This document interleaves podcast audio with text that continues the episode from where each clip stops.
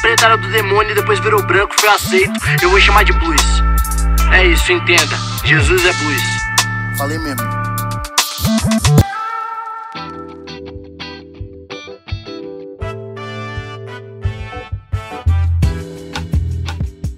Salve, salve meu povo!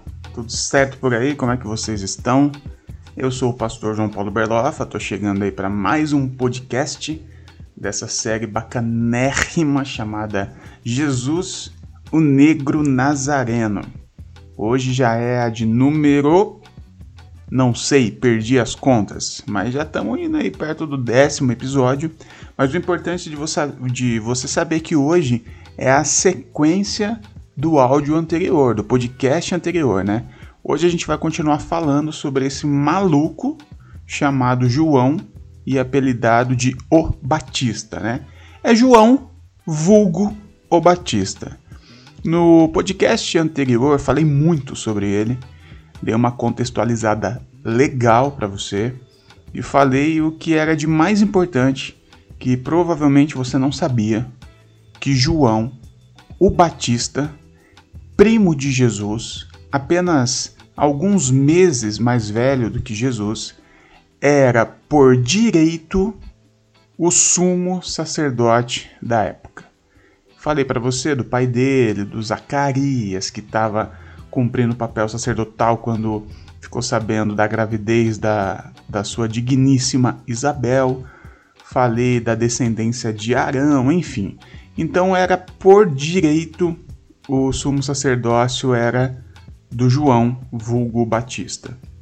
Só que aí eu falei todo aquele contexto da pele de camelo, do gafanhoto e mel silvestre, enfim, expliquei tudo para você. Se você não lembra, se você não está muito fresco na sua memória, volta lá para o podcast anterior, porque faz, você tem que estar tá com aquilo muito, muito claro na sua cabeça para que você entenda é o que eu quero trazer hoje aqui para você. Bom, seguinte, eu falei para você que em João foi encerrado ali dois ministérios, o ministério profético e o ministério sacerdotal, né? Que eram os dois principais ministérios da religião judaica, né? O sacerdote é aquele que falava com Deus em nome do povo e o profeta é aquele que falava com o povo em nome de Deus.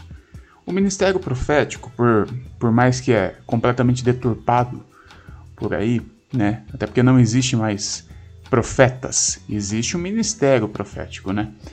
Mas o, o pessoal acha que profecia é adivinhar o futuro, é falar, eis que te digo vaso de honra, sabe essas paradas? Só que o ministério profético em todo o Antigo Testamento é o da denúncia, é o da denúncia. Os profetas eram aquele que denunciavam o sistema, denunciava a religião, denunciava os, os pecados ocultos dos líderes. Lembra o Natanael é, Natanael? Não, acho que não é Natanael, não. Agora eu esqueci o nome do, do profeta. Pesquisa aí no Google. Profeta que denunciou o, o rei Davi. Meteu o dedo na cara do rei Davi e denunciou ele é, sobre ele ter pegado lá Betseba. Lembra dessa parada? Então, o profeta é esse que metia o dedo na cara do sistema e, e denunciava os BO mesmo. O ministério profético é o da denúncia. E esse ministério continua atuante, né? É como eu disse, não existe profeta, mas existe as pessoas que fazem o serviço profético, aqueles que denunciam as injustiças dentro da política, dentro do sistema, dentro da religião, dentro das autoridades, enfim. O ministério profético está aí, posto no mundão.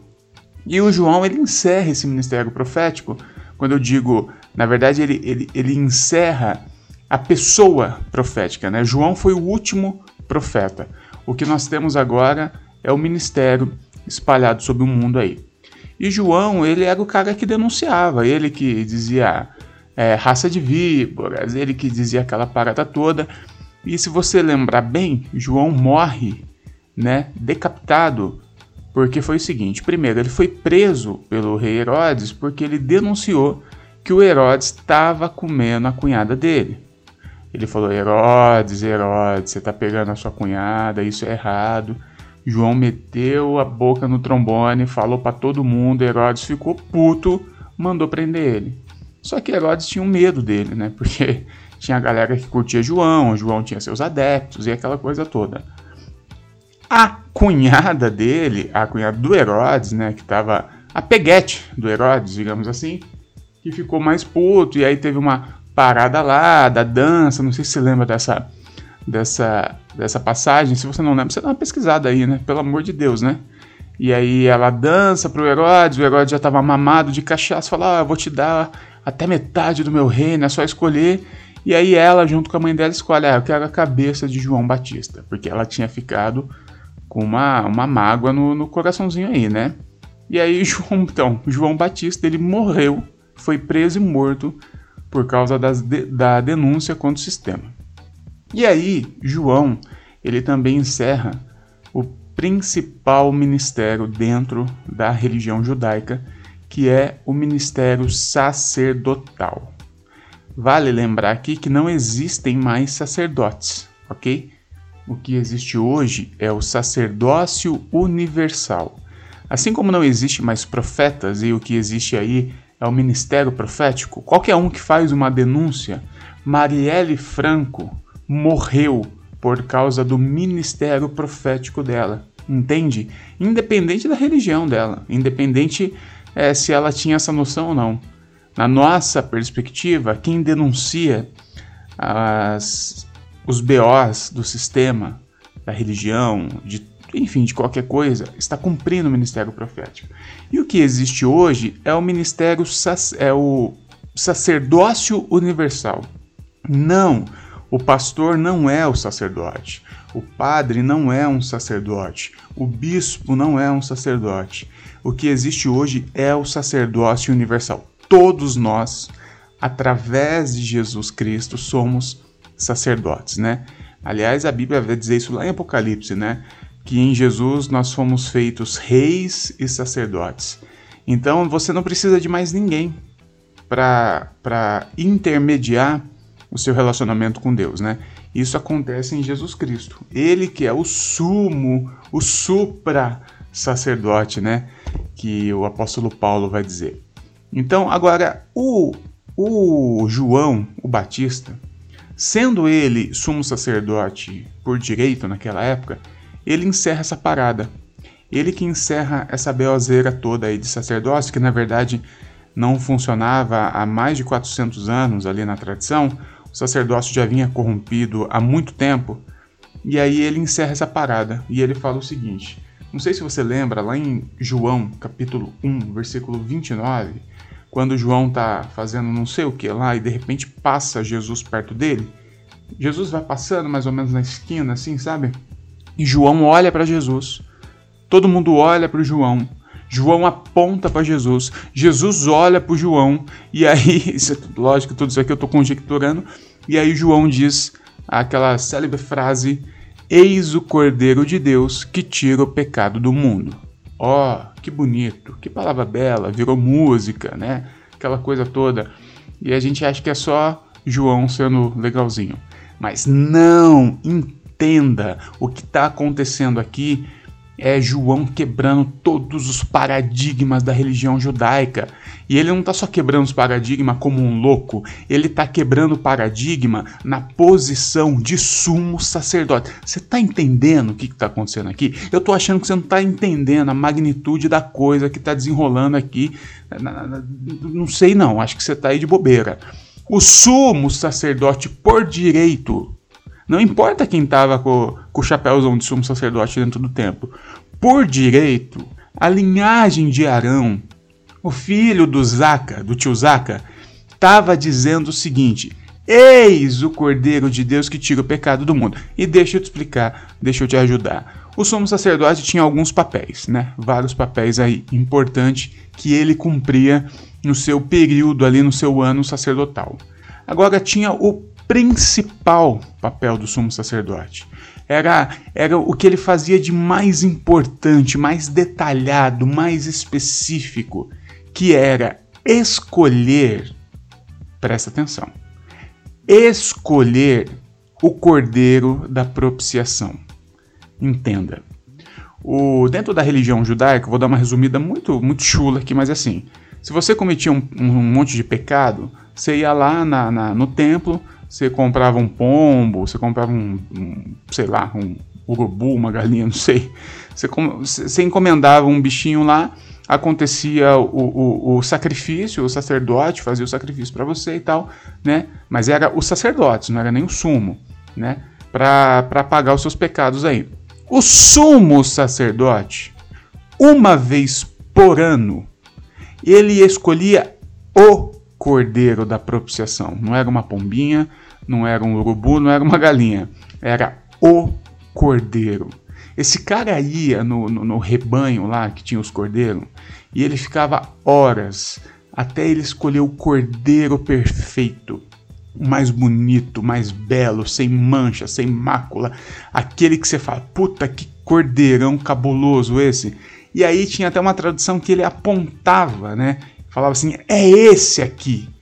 E aí quem tivesse perto ali entendia que o sumo sacerdote estava apontando para o cordeiro da propiciação. E aí ele levava esse cordeiro e fazia o sacrifício lá no Santíssimo Lugar, que dentro da religião judaica, esse sacrifício pagava todos os pecados de toda Israel, entende?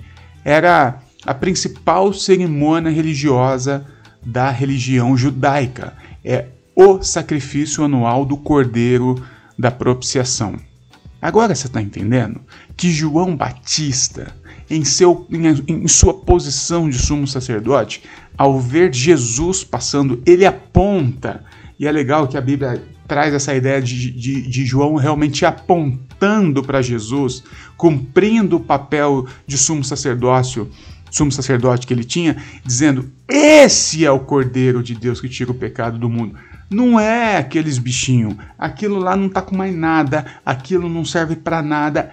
Eis o Cordeiro. Jesus é o Cordeiro de Deus. Então, eis aqui o primeiro paradigma quebrado por João. Não é o sacerdote, o corrupto, não é o cordeiro, não é o sacrifício. É Jesus. Quem tira o pecado é Jesus e não a religião judaica. Agora vem o segundo paradigma que eu acho que você não se ligou ainda que eu acho que é até mais é mais poderoso a quebra desse paradigma do que do primeiro. Porque o que João fala é que Jesus é o cordeiro que não é que tira o pecado de Israel, ele tira o pecado do mundo. Isso aqui é maluquice dentro da tradição de Israel. Porque não sei se você sabe, não sei se você lembra, Israel é um povinho arrogante pra caramba. Tanto é que eles viviam falando e vivem falando que eles, eles são um povo escolhido exclusivo de Deus.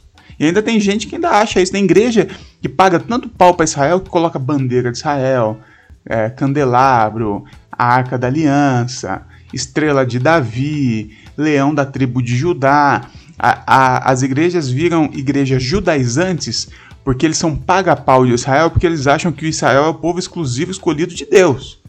Só que o que o João está falando é que Jesus não veio para Israel, Jesus veio para o mundo. Jesus não tira o pecado de Israel, Jesus tira o pecado do mundo. Eis o Cordeiro de Deus que tira o pecado da porra toda. Não é do mundo, não, não é de Israel, não, é do mundo. Isso aqui é uma quebra de paradigma completo.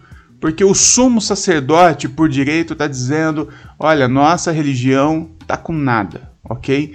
Deus não tem um povo exclusivo, Deus não tem uma forma é, certa de, de pagar pecado. Tudo tem a ver com Jesus. Tá aí, Deus encarnado, que tira o pecado do mundo.